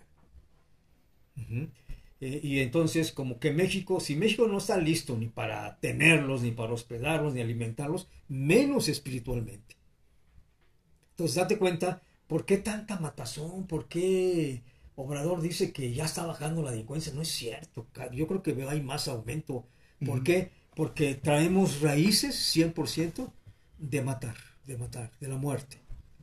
Antes de, nos decíamos México, todos los mexicanos somos guadalupanos. Ahora donde quieras ves altares de la Santa Muerte. Donde quiera. Sí, Entonces estamos sumidos en esto. Y bueno, ¿qué es lo que hacemos? Bueno, si hay Dios en su amor, nos envió a su Hijo Jesucristo, precisamente en esa crucifixión a las 3 de la tarde, dice ahí la Biblia que le quitó las llaves a la muerte y al infierno. Por eso es que usamos a Jesucristo más que todo. En el nombre de Jesucristo te callas y te vas. Y casi no dialogo yo ya con ellos, a paso de los años he aprendido a no dialogar, porque después lo, haz de cuenta que lo traigo en la mente y los ando invocando y, y me pasan un montón de cosas. Muchas cosas, ¿sí? Eh, así que ya no pregunto muchas veces, ¿cómo te metiste? ¿Sí? ¿Por qué lo hiciste? Ya no ando curioseando. No, ahora y yo te dicen su nombre y te dicen desde dónde vienen, quiénes son y todo, y luego se- de repente estás y se te viene a la mente ese nombre. Ajá. o sea, el nombre del demonio. Sí, sí, sí, de ¿Sí? la- del- del- del- sí, exactamente, ¿no? Entonces, como que hay cierta invocación, ¿no? Ahora, porque los demonios no mueren, Ajá. no los puedes matar. Yo sé de algunos que hacen liberaciones que dicen, te ordeno que te vayas al abismo. Nosotros no somos nadie para ordenar a nadie al abismo. Ujú. ¿Sí? No, no, definitivamente, ¿no? Simplemente eh, que, que el Dios los avergüence y los mande a otro lado, pero uno no, porque dice, ah, te manda al abismo, al fondo del mar, y la gente hace sus loqueras, pero no puedes tú. Pero no se puede. No. no, pues este... Pero sí les puedes ordenar que salgan de la persona, que se vayan. Ajá. Ok. No, sí, pues eso precisamente. Pues ahora sí que. No, bueno, al menos yo lo que más he visto pues son películas, ¿no? Y, y sí, eh, ahí dice que cuando conoce el nombre del demonio es más fácil sacarlo, porque le dicen ya directamente su nombre, que incluso muchas veces es lo que más guarda con, con celo su nombre, porque al pronunciar ya su nombre y decirle que por la por el mandato de Jesucristo, pues entonces es cuando él pierde, ¿no? Este, pero bueno, ustedes dicen que Ah, también Aunque en las películas verás que hay muchas religiones echando libera- haciendo, echando fuera exorcismos y el demonio tiene más autoridad que ellos y algunos mueren. Ujú, los matan. sí, Ajá. Porque o pueden mostrarles una cruz o un escapulario o algo y se ríen. Alguna reliquia que tienen, que- es con lo que los... los- Como que se ríen, ¿entiendes? Entonces, sí es cierto, yo lo he visto cuando he ido a las experiencias, he visto muchos padrines queriendo echar fuera demonios, en donde el demonio dice, me voy a salir, me voy a meter en ti. ujú. Y algunos terminan mal. Salen con esa experiencia. sal- y se, se regresan mal. ¿eh? Por eso, pues yo siempre mi consejo para ellos era, pues es que dejen todo lo que agarran de aquí, porque todo lo que hay aquí, aquí se, se debe de quedar. Pero se lo llevan a sus casas o hasta tus trabajos y olvídate, ¿no? Entonces la espiritualidad es pues la búsqueda de Dios, ¿sí? Y- y- y yo te digo, aquí entra el respeto a las religiones conforme tú te hayan enseñado que lo debes de tener. Eso es lo que hay que hacer. Para protegerse, pero vamos a estar siendo, te digo, visitados constantemente, ¿no? Entonces, eh, tú sabes, los alcohólicos tienen una oración que le llaman la armadura. Sí, pero a veces me da risa porque dicen, es que hoy no me puse la armadura y me- por eso me fue. No, es que no es de estarse poniendo y quitando, es de que yo creo que yo la tengo y ya, punto. Es como otro texto que dice, el ángel de Dios a- a- a- acampa en derror tuyo y te defiende. Yo no tengo que decirle a Dios o recordarle, Dios, no se te olvide poner el ángel que me guarda. No, yo creo que ya lo traigo y que me está conmigo, ¿no? ¿Por qué? Porque pues voy al centro, ahí donde tú trabajas. Hay miles de personas que las cuales eh, hasta te rozan. Y hay gente que te roza y de repente llegas a tu casa, ay, con un dolor. Resulta que es alguien que trae algo malo y que te toca y te, ya algo te pasó. Entonces, tienes que, tienes que sí estar cubierto de espiritualidad, definitivamente. Es algo que yo recomendaría, ¿no? Ok. Pues vamos a, vamos a hacer una, una pequeña pausa, porque la, la aplicación que ocupamos para hacer el podcast nos permite solamente llegar a una hora seguida, ¿no? Entonces normalmente hacemos una pausa y regresamos ya para... También Este, en Facebook, ¿no? Ajá, también en Facebook. Este, Facebook, bueno, sí, nos ha dejado hasta una hora casi, pero hay veces que se corta. Ujú. ¿no? Entonces por eso también normalmente hacemos la pausa, porque una vez que como que excedimos tantito el tiempo, iba, porque íbamos bien, teníamos buenos espectadores, por eso decidimos dejar el en vivo y Facebook nos cortó, nos sacó del, de la plataforma, entonces pues como que no está padre que estás en la mera plática Sí, y, sí, sí, sí, sí. y se corta, ¿no? Entonces Sí, mejor decidimos hacer esta pequeña pausa y pues ya regresamos para pues finalizar, ¿no? Para para hacer las conclusiones y que nos platiquen un poquito ya nada más más de lo que han vivido. ¿Sí? Sí, sí, claro. Bueno, pues muchísimas gracias. Espero que sigan con Sí. nosotros. Quédense Claro chicarcones. sí. Bien, qué bueno que siguen con nosotros. Este, recuerden que para ustedes pues es una micra de segundo, ¿no? La, la pausa para nosotros sí nos sirve para despejarnos un poquito, estirarnos, ir al baño si necesitamos ir. Este, y bueno, pues seguimos con los pastores. Y este, también al inicio de la plática, la pastora Rocío eh, mencionó algo que a mí también me llama mucho la atención. Este, porque siento que me ha ocurrido a mí. no sé si sea verdad, pero hablaba de un desdoblamiento que creo yo, según es como salir de tu cuerpo. ¿no? Entonces, a mí me ha ocurrido en ocasiones y, y las últimas ocasiones, dos o tres, lo he hecho yo, o sea, queriendo hacerlo yo. El que siento que salgo de mi cuerpo y ando yo por, por muchos paisajes, pero vuelo, vuelo y puedo ir a- al espacio y para mí yo le digo a mi esposa que es algo liberador, sanador, porque es como que me harto de aquí. Y me salgo y puedo volar y puedo ver paisajes. Apenas en TikTok vi unos, unos, unas imágenes de paisajes que toman los fotógrafos con cámaras muy, este, pues ya con mucha tecnología que hacen que el paisaje se vea pero espectacular, ¿no? Como si estuvieras ahí. Y le ponen una música como relajante. Le digo, y se lo mandé a mi esposa y le digo, mira, así es cuando yo salgo de mi cuerpo. Logro ver mares que no he visto, montañas, y es algo padre, ¿no? Y platicando el otro día con algunos amigos, unos me decían que según eso es como si te murieras. Y dice que debo de tener cuidado que porque hay veces que ya no regresa. ¿no? Entonces, este, a ver, usted, platícanos, porque también nos platicaba que era cuando era niña. ¿no? Entonces, pues Sí, eso sí. es...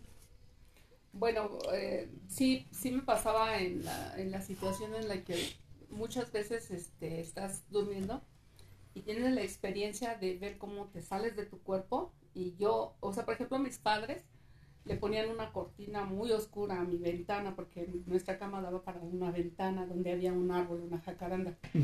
Entonces yo me espantaba allí porque pues a mí se me yo veía cosas ahí en la ventana, entonces papá la cerraba, ponía la- todo, la la sellaba y todo para que yo no tuviera miedo. Pero resulta de que yo me salía. O sea, porque yo me despegaba, empezaba a sentir como un zumbido en los oídos, Ujú. así un zumbido. Empezaba a zum- como- y algo así como en mis en- como en mis ojos como vueltas, vueltas, vueltas, vueltas, así como un este como una espiral. Ujú, Pero es- entonces sé que estoy dormida, pero sé que sí estoy yo. O sea, puedes estar dormido, pero saber que estás ahí. ujú, Entonces salía y abría la ventana y me iba. Ajá. Sí he logrado darme cuenta de que he visitado lugares que luego a veces ya estuve ahí, ya fui ahí, ya conozco a las personas, pero lo hice en un momento en que me salí, o sea, que Ah, me fui. Sí, Entonces sí. cuando llegas, y esto me pasa por ejemplo apenas, ¿no? O sea, de dar cuenta de que luego a veces mi esposo y yo viajamos mucho, Sí, pues a, eh, a lo largo de este ministerio y del trabajo de mi esposo y todo, pues él viaja mucho. Me ha tocado oportunidades de viajar con él y pues eh, eh, yo ya conozco los lugares, porque ya he ido, ajá, o el sitio, o las personas con las que de repente dices, esto ya pasó, ¿no? Ajá, ya lo viví. Y sí me ha pasado. Entonces sé que puedo salirme así, de esa forma podía haberme salido, ya no lo hago, pero de repente es como si yo lo soñé, pero ya estoy, ya estuve ahí. Ajá, Pero no es como antes que me pasaba todo el tiempo. ¿Sí? de que me sacaban, pero me sacaban y me iba y caminaba y caminaba.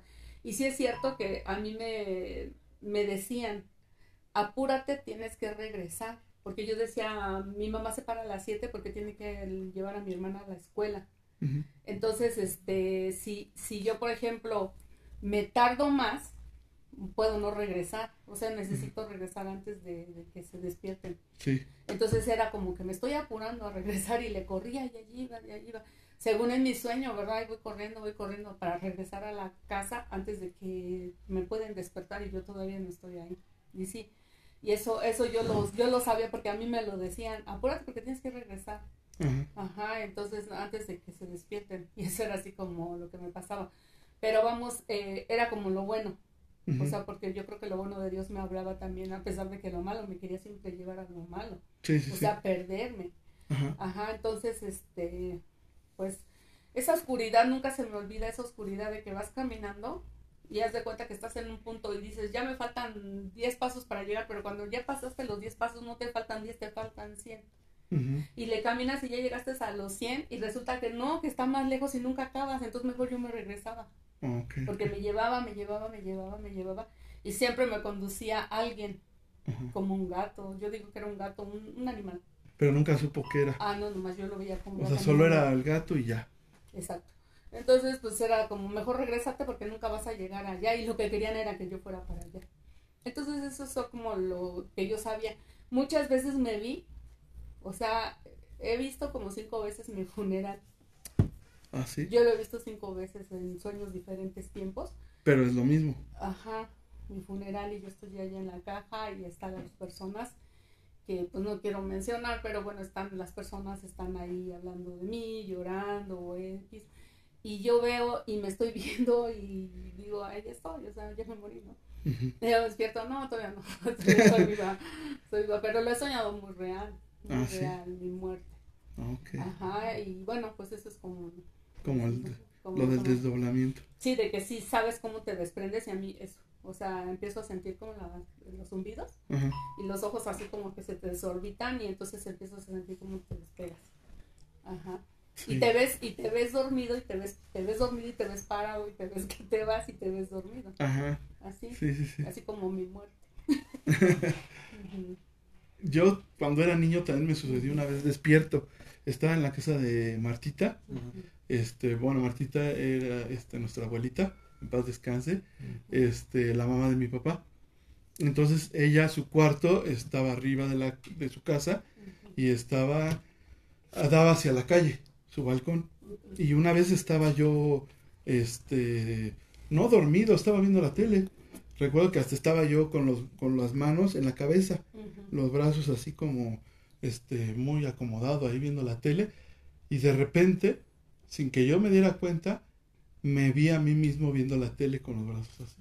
Y entonces regresé y para mí fue algo bien este bien impactante y, y- y me, me descontrolé bajé con mi mamá. Tuve mucho miedo. De por sí lo que le digo que yo de niño fui muy miedoso muy muy miedoso. En la actualidad ya no, ya no, pero sí también este eh, he visto cosas y me han ocurrido cosas este paranormales que sí se las platicaba yo al pastor y por eso es que me comentó, oye, ¿qué crees que mi esposa también tiene, tiene un don y a lo mejor, y pues ella lo ha encaminado al bien, ¿no? A poder apoyar a las personas. Sí, sí, de hecho ahora, bueno, tiene tres años que falleció mi papá y, y yo soñé que mi papá se iba a morir.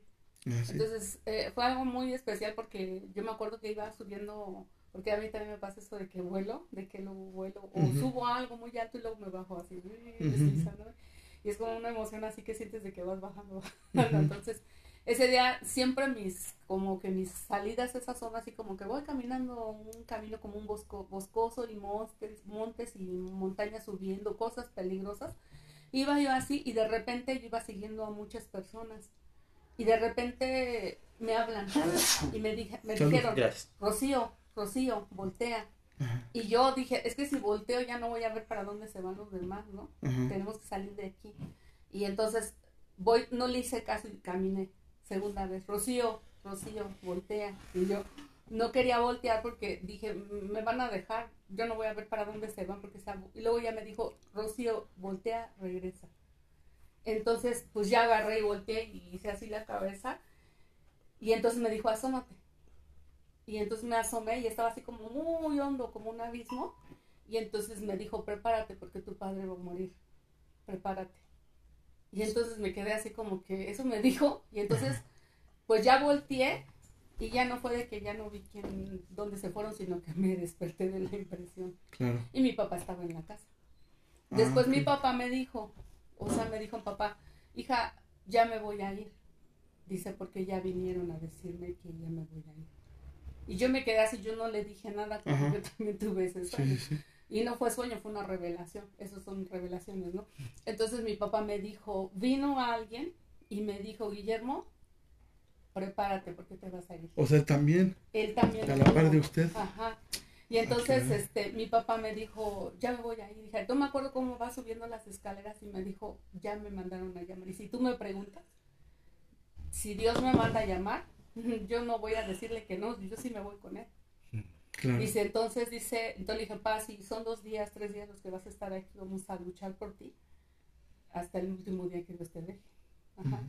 Y entonces sí, mi papá se empezó a enfermar, se empezó a enfermar y lo llevamos al hospital y, y lo empezaron a revisar así como de emergencia, lo internaron y aparentemente tenía una afección pu- pulmonar que ninguno de nosotros sabíamos que la tenía y simplemente ahí salió que la tenía y pues él falleció al siguiente día.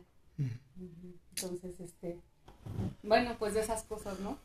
Pues esas cosas que uno no, Sí, no se explica. sí, de que no te explicas. O sea, de eso, de eso sí he tenido, tuve revelaciones también de, de algo que a mi hijo le iba a pasar y, y, y lo tuve tal cual. O sea, entonces cuando yo lo tuve, o sea, yo hablé con mi hijo y le dije, hijo, yo tuve esta revelación así y así pasó. Y me dijo, sí, pero yo soñé a un perro, a un perro que subía las escaleras de mi casa y era un perro muy grande, era un perro, este, carnicero. Traía un brazo en la mano y venía chorreando su sangre, así iba subiendo mi escalera y yo le decía, Alto, no entres a mi casa. Y él me decía, no, voy por tu hijo. Y entonces este, yo le decía, no, no vas a ir. Y era una cosa así muy fea porque iba subiendo la escalera y mi hijo estaba durmiendo, su cama estaba ahí y iba subiendo, subiendo. Y yo le vi el collar y tenía una M grande aquí colgada, pero venía así con la baba con sangre y soltaba el brazo, pero traía otro pedazo de carne. Y me decía, vengo por tu hijo. Y yo le decía, no, no, no lo vas a tocar, mi hijo no lo vas a tocar. Y era una lucha que yo sentía como me, me quería estrangular como con una faja de esas, de esas que se ponen ¿no? para sostener la columna. Sí. Me empezó a ahorcar así, así para que no me quisiera hablar. Entonces cuando me despierto, o sea, que no, que estaba yo sentada en la orilla de mi cama, entonces todavía no sé por qué estaba yo ahí si estaba dormida, pero yo estaba sentada en la orilla de mi cama, y entonces estaba reprendiendo. Y luego yo hablé con mi hijo y le dije, ¿sabes qué hijo? Yo soñé esto, esto, así. Y me dijo, sí, ma, todo lo que tú estás diciendo es verdad. Y entonces él me dio la explicación de la, De la M. de la M. Ajá, entonces fue algo muy impactante para mí porque pues es una revelación. Puedo decir que todo aquello que me pasaba de premoniciones, desdoblamientos, viajes y todo, ok, pero me sigue quedando esos dones. Claro, O sea, en el momento necesario, ¿no? Yo digo que Dios me los revela. sí. Sí, no, yo de hecho también el día que, que falleció mi papá, este, una noche antes nos habían dicho que todo iba mejor porque ya sabían qué bacteria era. Ujú, Entonces nos dijeron, al saber qué bacteria es, pues podemos atacarla. Ahora sí. ¿no? Y este, entonces todos estábamos contentos, pero era un 5 de enero precisamente iban a llegar los reyes. Este, entonces, el 6, en la mañana, eh, mi hija ya había abierto sus juguetes, habían este, pasado algunas horas, y como se despiertan temprano los niños, pues siempre todos los demás tenemos todavía sueño, ¿no? Y entonces me acosté otro rato con mi esposa, estábamos dormidos, y yo escuché que me gritaban, Marco, Marco, ¿no? Así. Y yo pensé que era la, la mamá de mi esposa, porque luego nos grita para bajar a comer o para cosas, ¿no? Y entonces yo me desperté, fui hasta la puerta y le grité, ¿qué pasó, no? ¿Qué pasó? Ya, ¿qué pasó, Marco? Me dijo también la señora. Ah, es que nos gritaron, no. Ah, no, no. Bueno. Y a las horas, este, nos avisan que mi papá pues, ya está más grave, que fuéramos al hospital. Y desafortunadamente falleció. Ya hablaron también, ¿no? Ajá. Sí, o sea, este, pues no sé, son cosas que, pues sí, a mí se me hacen interesantes, se me hacen interesantes e inexplicables, ¿no? El, el por qué o cómo, ¿no? Porque hay personas que a lo mejor, en este caso, nosotros creemos que Dios nos, pues nos da esto, ¿no? Nos, nos permite estas cosas, ¿no? Que hay veces que hay gente que le, que a lo mejor le gustaría o otra que dice, ay, no, no, me daría miedo, ¿no? Este, que, de hecho, yo también cuando, cuando me empiezo a sentir como, como muy, este, ansioso, digo, algo me van, me van a avisar. ¿Qué es eso? Algo va a pasar. O sea, lo percibes, ¿no? O sea, es como que Dios avisa. Si Ujú. nos avisa y nosotros tenemos que estar abiertos y no estar como incrédulos, sino algo va a pasar, como dices tú, algo me está avisando. Entonces, cuando nosotros sabemos eso, pues nos protegemos, espiritualmente nos protegemos. Sí, no, nosotros, bueno, a mí lo que me ocurrió fue que también cuando salí, cuando me gradué de la universidad apenas, porque yo pues, de ahora sí que por algo llegué al grupo, ¿verdad? No por buena gente. Entonces no tenía mis estudios. Terminé mis estudios, me gradué y este, el- en la noche de la ceremonia, después de la ceremonia, yo me, me empecé a sentir muy mal, muy ansioso, muy, me metí al baño y me sentía nervioso. Y, y en la madrugada nos avisaron que una de nuestras compañeras había fallecido en un choque, recién graduada, y era la más joven de nuestra generación. La chava tenía 20 años. ¿no? Entonces, ese, ese tipo de situaciones a mí me, luego digo, ay no, empiezo a sentir tantito así, digo, ay no, Dios, no, pues empiezo a orar, la verdad, empiezo a, a pedirle, no, no, por favor, este, que no pase nada, mi familia, cuídala, ¿no? Porque, pues sí, ahora sí que después de lo que pasó con mi papá, sabes que las cosas sí pasan, ¿no? Entonces, Sí, así es. Sería bueno oír los comentarios de de Eric, es que ahora está muy callado. Pues es que yo no tengo preguntas, ¿no? Bueno, el, el pastor ya me conoce porque una vez platicamos, este, ¿verdad? Pero bueno, yo le comento que estudié ciencias de la comunicación. Este, entonces yo me desenvuelvo en el campo de las ciencias sociales. Mucha de la teoría que manejamos es sociológica, antropológica y estudios culturalistas. ¿no? Entonces, eh, la comunicación ahí le entra, ¿no? Este, se construyó más bien con ese tipo de teorías. Entonces yo más bien, este, en estos últimos minutos, pues no, no tengo ninguna pregunta, más bien es si ustedes me permiten ofrecer un punto de vista distinto, ¿no? Ujú. Es- Sí, sí, adelante. este, eh, pero bueno, en, prim- en primer lugar, pues eh, comenzar con las anécdotas, ¿no? Es decir, yo a mí sí es verdad que me gustan mucho las historias de terror, ¿no? En parte por, en- o en mucha, en gran parte yo creo, por mi padre, que paz descanse, este, que a él le gustaban también las historias de terror y él, este, me, me inició en la literatura de fantástica, de terror y de ciencia ficción, ¿no? Y también le, le gustaba contar ese tipo de historias, ¿no? Pero eso eran historias, es decir, este, yo tengo una fascinación con eso y, y me, este, me llama la atención también que la gente en, en general observo tiene cierta curiosidad, ¿no? Por saber, ¿no? De este, es- escuchar esas historias y las razones pueden ser diversas, ¿no? Por morbo, por curiosidad, por saber si efectivamente hay algo después de la muerte o por entretenimiento, por lo que sea, ¿no? Entonces, bueno, a mí me parecen muy, muy, muy buenas. Este, pero se detienen ahí, o sea, siempre las escucho con mucha fascinación, pero eh, la- termino por entenderlas primero como narraciones, or- narraciones orales. Las leyendas, por ejemplo, son así, ¿no? Son narraciones orales. Y este, y luego, pues, como, como literatura, ¿no? Entonces, a mí realmente no me ha pasado nada, ¿no? o sea, que te puedo, les puedo contar que en dos tres ocasiones me han pasado algunas cosas que yo no puedo explicar, aunque les, le trato de hallar explicación científica, pero no son así, pues grandes sucesos, ¿no? O sea, son cositas. Realmente no, afortunadamente, pues no me ha pasado nada como lo que ustedes, este, cuentan, ¿no? Entonces, a, para, a mí, para mí se me quedan, pues sí, así en, historias, ¿no?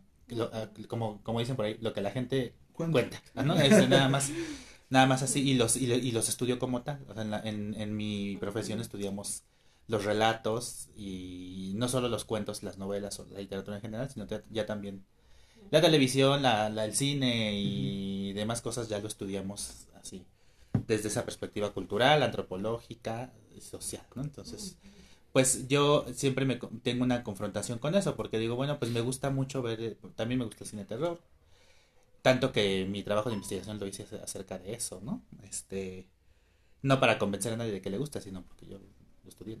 Está nada más. Este, pero, ajá, eh, pero llega un momento de confrontación donde digo, bueno, a pesar de estar escuchando todo eso, cuando me preguntan, porque ya me han preguntado, ¿no? Bueno, ¿y tú sí crees en eso? Y yo realmente tengo conflictos con la respuesta. O sea, no sé qué responder. Y, y por mi formación académica me veo ¿qué diríamos? ¿Compelido? No sé si sería pregunta. Obligado. tal vez, a responder que pues no, ¿no? Porque el pensamiento científico pues es este tiene peso, ¿no? En, mi, en mi formación. Eh, no obstante, también he tenido educación espiritual, gracias a mi madre, a mi abuela, ¿no? somos, eh, somos, eh, somos católicos, ¿no? Entonces, pues eso es una cuestión personal. O sea, creo que en mí hay una contradicción siempre en ese sentido, ¿no? Por mi formación, pues gana, porque gana el pensamiento científico y este pero también en mi familia existe lo que en la teoría llamamos el pensamiento mágico, ¿no? Este, y bueno, pues eso es lo, eso creo que para que ustedes entiendan más o menos mi, contexto, ¿no? Entonces, lo otro es, este, pues, lo que comentan a mí, me, lo trato yo, lo escucho y lo estoy relacionando con todo lo que yo estudio, ¿no? O sea, es decir, eh, los, quienes nos escuchen eh, pueden creer o no, ¿no? Eso, pues, eh, sucede, ¿no? Este, pero eh, de que existen esas cosas, existen en primer lugar porque hay una expresión material del asunto, ¿no? Es decir, existen los rituales, sí, ¿no? Existe lo que nosotros conocemos, eh, que son exorcismos, que ahora ustedes les llaman liberaciones, ¿no? Este, pues sí, porque la gente y las, las culturas lo practican, ¿no? O sea, existen las prácticas, pues. Y vemos los altares, vemos los altares a la Santa Muerte, vemos las iglesias, este, los cultos, o sea, entonces las prácticas culturales, diríamos, las prácticas, existen como prácticas culturales y sociales, sí existen, ¿no? yo, yo, lo, yo lo vería desde ese punto. Y entonces, en así, hay gente, que hay gente que se, que dicen que son brujas, y ella, pues sí, sí, ellas dicen sí son, porque además tienen su práctica, ¿no? O sea, tienen ahí, tú puedes ir a Tepito y, ves, ¿no? O sea, y te hacen la limpia, tienen todos los instrumentos, entonces yo les digo a mis alumnos, cuando estudiamos esas prácticas, pues que de que existen, existen, ¿no? Claro que nosotros, si hemos de ofrecer una explicación científica, acudimos al argumento de que son creaciones nuestras y no y no de Dios o del diablo, ¿no? Este, sino que nosotros nos inventamos eso. Y lo otro, e, eso me llevó a pensar en esta cuestión de la ofrenda, que me llamó mucho la atención, porque bueno, este, eh, nosotros, digamos que si nosotros nos inventamos todo, nosotros no nos inventamos el cristianismo, ni el catolicismo, O sea, para nosotros, nuestra historia, el punto de inflexión siempre ha sido la conquista. Este, y mm, antes de eso éramos politeístas, ¿no? Entonces aquí existió, bueno, existe Quetzalcóatl, ¿no? Que es el dios de la vida y existe y bueno, el mito dice que fueron Quetzalcóatl y Huitzilopochtli los que engendraron a, a Mictlantecutli, ¿no? Que es el dios de la muerte, porque pensaban que si había vida, pues tendría que haber muerte, ¿no? Así que todos vamos para allá, ¿no? Y entonces le crearon, crearon a Mictlantecutli y le crearon una morada para que él recibiera a los muertos, que es el Mictlán. Y que tiene que pasar por nueve fases y que esas nueve fases las contó Dante Alighieri a su manera en, en los nueve círculos del infierno, ¿no? Pero eso es algo que vino de Europa. Entonces, este, digo, eso es, un, es, es una formación mítica interesante. Y entonces la ofrenda no es, este, creo que es una tradición nuestra, ¿no? Y cuando me dicen, bueno, no hay que poner, no hay que ponerla porque quienes nos visiten no son nuestros familiares, sino son demonios, o podrían ser, sí me hace mucho, sí me impresiona, ¿no? Sí me, sí, sí me impresiona porque uno quiere creer que en realidad son, Ajá, son nuestros son nuestros familiares. familiares, ¿no? Este, Que por una noche pero, pero yo diría, bueno, pensándolo, o sea, si, si lo pienso, si me obligo a pensarlo ya científicamente, o, mon- la teoría, o con la teoría social, diría, bueno, pero si, o sea, los españoles cuando llegaron, interpretaron el mito de Mictlantecutli diferente, es decir, con la religión cristiana, dijeron que Mictlantecutli era el diablo y que el Mictlán era el infierno, cosa que fue una mala interpretación Sí. porque el Mictlán no es Claro, el infierno, claro, es la morada de los descarnados, ¿no? Y no todos llegaban ahí, o sea, solamente los de muerte natural, ¿no? Llegaban, este, y otros ya se quedaban en alguno de los... El purgatorio tenía su propio nombre, ¿no? En, en la lengua eh, mixtec, Mixtec. ¿no? Este, por ejemplo, ¿no? Pero bueno, no, no es un castigo, ¿no? Ir al Mictlán no era un castigo en nuestra creencia. Entonces, el infierno es una invención de los españoles, ¿no? Este, es una invención europea Sí. que vino con las ratas y vino con la peste y vino con todo y con el mestizaje y todo lo que nos trajeron, ¿no? Digo, no, igual y no todo fue malo, ¿no? Pero hubo sus cosas, entonces digo, pues si ellos malinterpretaron ese mito, eh, también nos trajeron los demonios. Entonces yo digo, bueno, este, si son demonios los que nos visitan, pues no nos trajeron ellos, o nos trajeron la creencia de que son los demonios los que nos visitan, a diferencia de nosotros que hemos crecido con una tradición que es aquí colonial, llamémosle. No, no colonial, porque el colonial también sería, refería a la España, no a España. Mexicana, pues. ¿No? Este, de que pues pensamos que son los muertos que, los que efectivamente, nuestros familiares, los que efectivamente nos, nos pueden visitar. Entonces yo pensaba eh, en eso y, y decir, bueno, a lo mejor estas cuestiones mm, de los bestiarios, de los demonios, del temor a la oscuridad, pues vienen, no son nuestras, ¿no? Y bueno, muchas tradiciones actuales ya son producto del sincretismo cultural. o sea, ya el Halloween tan solo, ¿no? Ah. Y, y que haya, y que ahora se viralizó, por cierto, en TikTok. no, ya, ahora sí no vi las cuentas.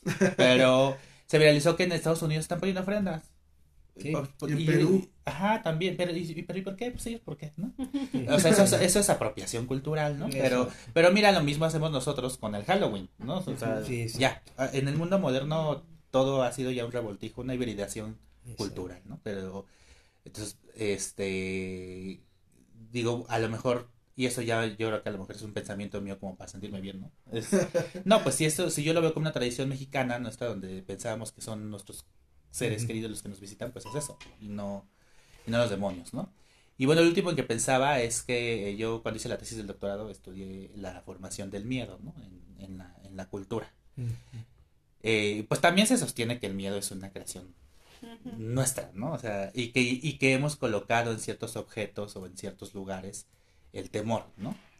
Entonces la figura de la muerte es una, es una figura en la que hemos colocado el, temor el colectivo, el temor colectivo, o sea, se, se crea ciertos objetos para depositar en eso eh, los miedos, ¿no? Porque luego los miedos no son muy concretos, ¿no? O sea, ¿a qué le tienes miedo? Pues a los payasos, a las brujas, a, la muerte, a morir quemado, a ahogado, o sea, es- eso ya es... Pero hay miedos colectivos y entre ellos creo que la muerte y las representaciones se volvieron un- una forma colectiva de representar la muerte. Eh, Jean Delumeau tiene un, un libro que se llama El miedo en Occidente y él este pues hablaba hablaba de cómo nosotros como sociedad eh, le teníamos miedo a los maleficios, ¿no? A los a los objetos maléficos, ¿no? A, Sí, sí, sí. a las bestias, a los lugares, eh, a, lo- a la noche, a los lugares este deshabitados, ¿no? Que, que se volvieron como símbolos de, de, de amenaza a los que todos tenemos que, que huir y creo que eso ha trascendido culturalmente, ¿no? De ahí que digan, pues sí, todo lo malo en la noche, ¿no? Este, y uno no quiere atravesarse el puente oscuro porque, híjole, no te vaya a saltar o te vaya a salir algo, ¿no? Cual- cualquiera de las dos cosas sería Feo. feo, feo, ¿no? Entonces, bueno, eso yo, todas esas cosas yo pensaba cuando los escuchaba este, hablar, ¿no? Eh, y quería ofrecerles este punto de vista. Y eh, pues de todas maneras yo sí me, me- siguen fascinando esas historias. Es decir, yo no podría decir que me gustaría atestiguar algo así porque yo creo que no debe decir cosas ligeras. este, ya, ya no. te iba a invitar Sí, a un- sí, no, pero no, pues no, no, pero entonces ahí creo que, y, y concluyo con esto, creo que ahí es donde se asoma otra vez la contradicción, ¿no? Porque finalmente si yo digo por si las dudas, mejor no me aparezco por ahí porque no sé que no lo vaya a aguantar, o, pues entonces de cierto modo uno está aceptando que la posibilidad por lo menos de que eso pueda existir y que prefiere no enfrentarse, ¿no? A eso. Y pues con eso ya abres, digamos, la, la puerta a otro tipo de, de- de pensamiento, ¿no? Que creo que eso es lo que yo puedo concluir de esta plática.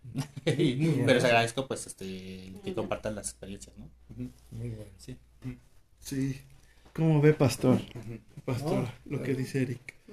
No, es- interesante. estamos abiertos a esa clase de pensamientos. Yo también por mucho tiempo, yo negué hasta la existencia de Dios, definitivamente, ¿no? Y- y lo que él dice, ¿no? Eso creado por el ser humano. De hecho, se usa la religión para que se meta la CIA y destabilice un país, etcétera, ¿no? Los, los pone de pastores y no es cierto. O sea, y que tiene razón Karl, este, Karl Marx, la religión es el opio de los pueblos. Con todo eso yo tuve que batallar. De hecho, a mí Dios tuvo que pasar un examen conmigo para que yo creyera. si al final doblé mis manos, dije, ok, Dios, está bien, aquí estoy, haz de mí lo que tengas que hacer. Creo que muchos religiosos tienen esa experiencia, ¿no? Que, que- que- que el pecado es más bonito, vamos, si es que hay que llamarle pecado, ¿no? ¿Sí? Porque entonces esa palabra tampoco entra ahí, ¿no? Simplemente, pues hay una chava que se siente muy sola y aunque yo esté casado, quiere que yo la acompañe, bueno, pues yo no lo veo como adulterio, lo veo como que está en soledad y yo soy muy bondadoso y bueno, estoy con ella, ¿ok? Entonces, sí, lo religioso te mete a estas cosas, definitivamente, ¿no? Eh, creo yo que está bien, me, me encanta la opinión de él. Este, pero veo que él está, como él dice, no, no me gustaría apaciguarlo, porque yo lo que le diría era, te voy a invitar a una de mis consultas que un día que me busque. ¿no? ¿Quieres verlo de primera mano? Órale. que tú. De hecho, muchos padrinos les ha tocado ver y dice, yo nunca había visto, no, no quiero verlo. Hasta ya han salido, escúchame bien, ¿eh? Y digo, bueno, ok, perfecto. No, estamos abiertos a, a toda esa clase de situaciones, ¿no? Y, y- y yo creo eh, que una persona como el pensamiento de, de Eric, eh, no van a pasarle muchas cosas, porque sí hay que estar predispuesto hasta cierto punto. Hay que, hay que creerlo, quizás no tener fe, pero cuando sucede, pues sucede, sucede más, ¿no? Eh, quien lo ignora, perfecto, anda sin culpa, sin nada, y me parece que está bien, no está nada mal. Así que, pues adelante, ¿no?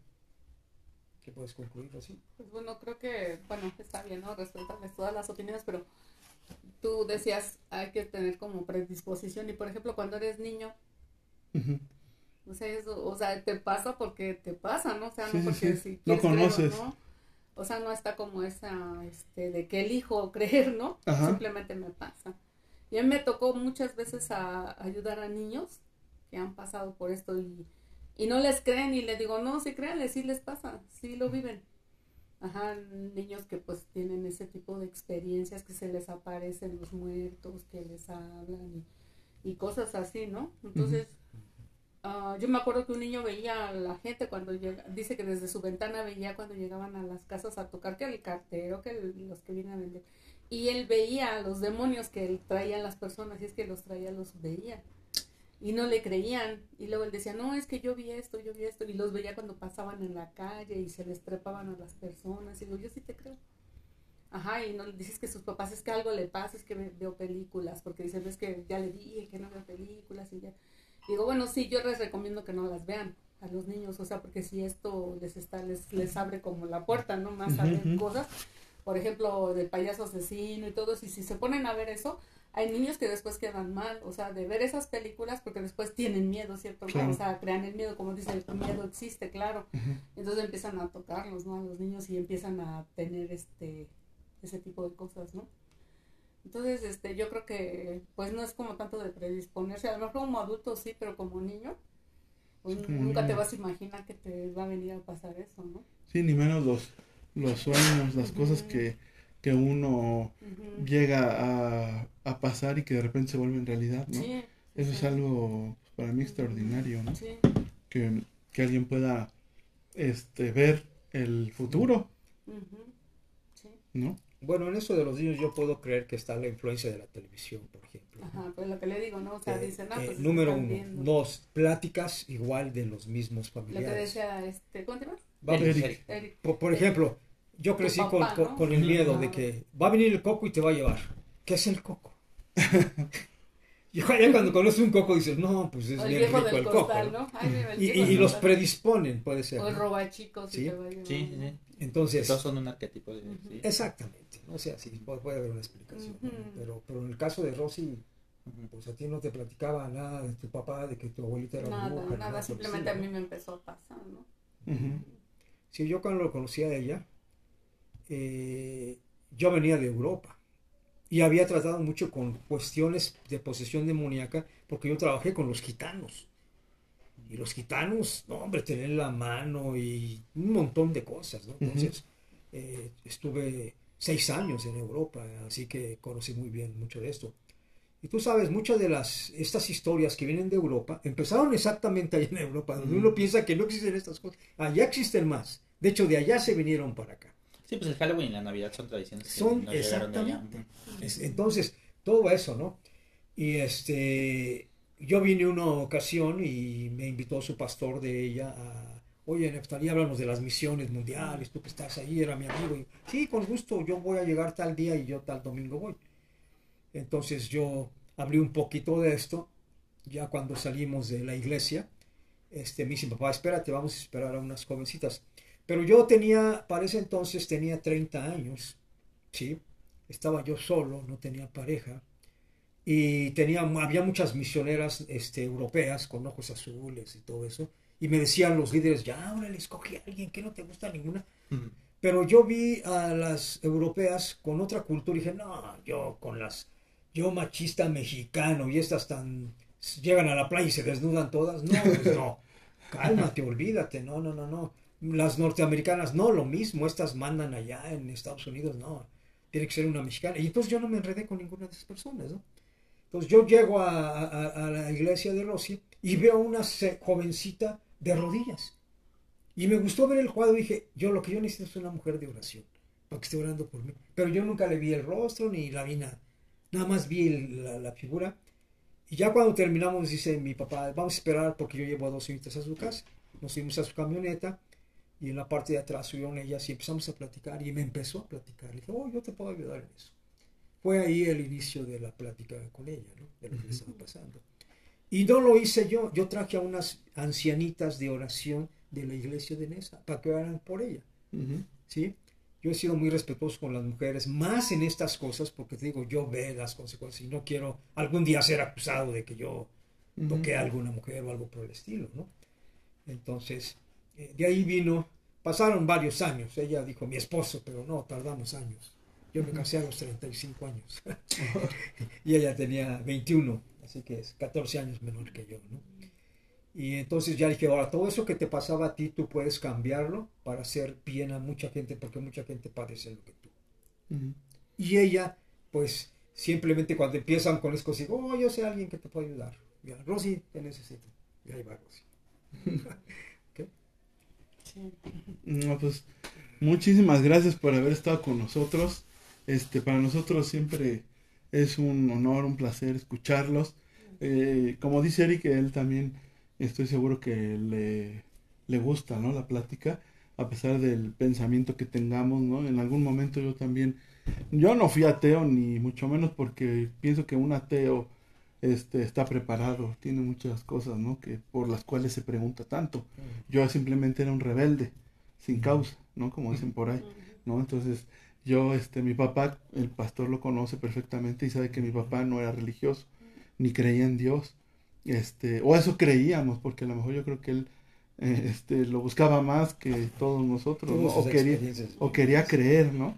Entonces, este, creo que se parece mucho a mí, que él buscaba el creer, ¿no? El que, pero que algo, lo, lo, o sea, que se sintiera palpable, ¿no? Para decir, no, sí existe Dios, ¿no?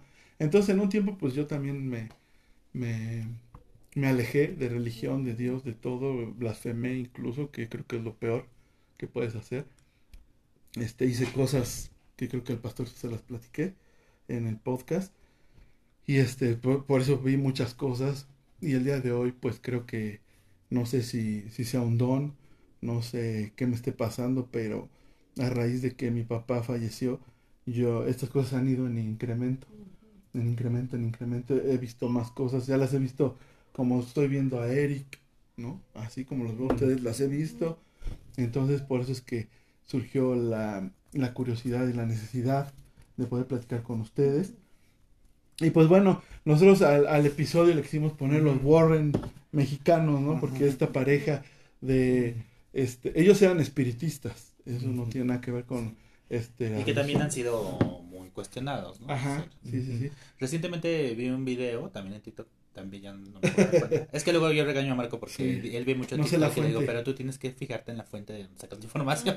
Este, y ahorita no me fijé este dónde vi este video porque se me apareció en Twitter Ajá. de que esta muñeca famosa Annabelle, que hasta le hicieron sus películas también, eh, los Warren, no sé si Lorraine todavía vive, creo que todavía viven, ¿no? No Porque sé. Ed- se llamaban Lorraine y Ed Warren. Ed falleció. Lorraine creo que todavía. Este, y ella fue la que dio autorización para que sus historias se llevaran al cine. Y eh, tienen la muñeca en un, en, en un nicho, le llamaban ellos, que es como una casita así de madera, Sí, sí, sí. de cristal. Y se, a su argumento siempre que no la podían mover de ahí. El nicho estaba bendecido, lo tenían con candado, o sea, no la pueden, nadie la puede tocar, nadie la puede mover, nada. Entonces recién salió el video donde alguien, que no son ellos, no, no es Lorraine, pues, la está moviendo, o sea, la está cambiando de nicho. Y yo dije, bueno, pues sí, sí, Fue sí, sí. removida. Sí, y entonces pone, pero eso según los Warren no debió haberse hecho. Y yo digo, bueno, pues si la muñeca sigue poseída, el que la movió, Pues ya se lo pues le espera algo muy feo. Sí, no sé. Sí, la, la acaban, la acaban sí, ajá, sí, sí, porque ahí decía, no, positively do not harm, ¿no? O sea, no, no, no mover, ¿no? Pero ahí anda, ahí andan Pues Ahí todavía. andan. Sí. Entonces, Ajá. nosotros a manera de, pues sí, de, ¿cómo se podría decir? Un tributo.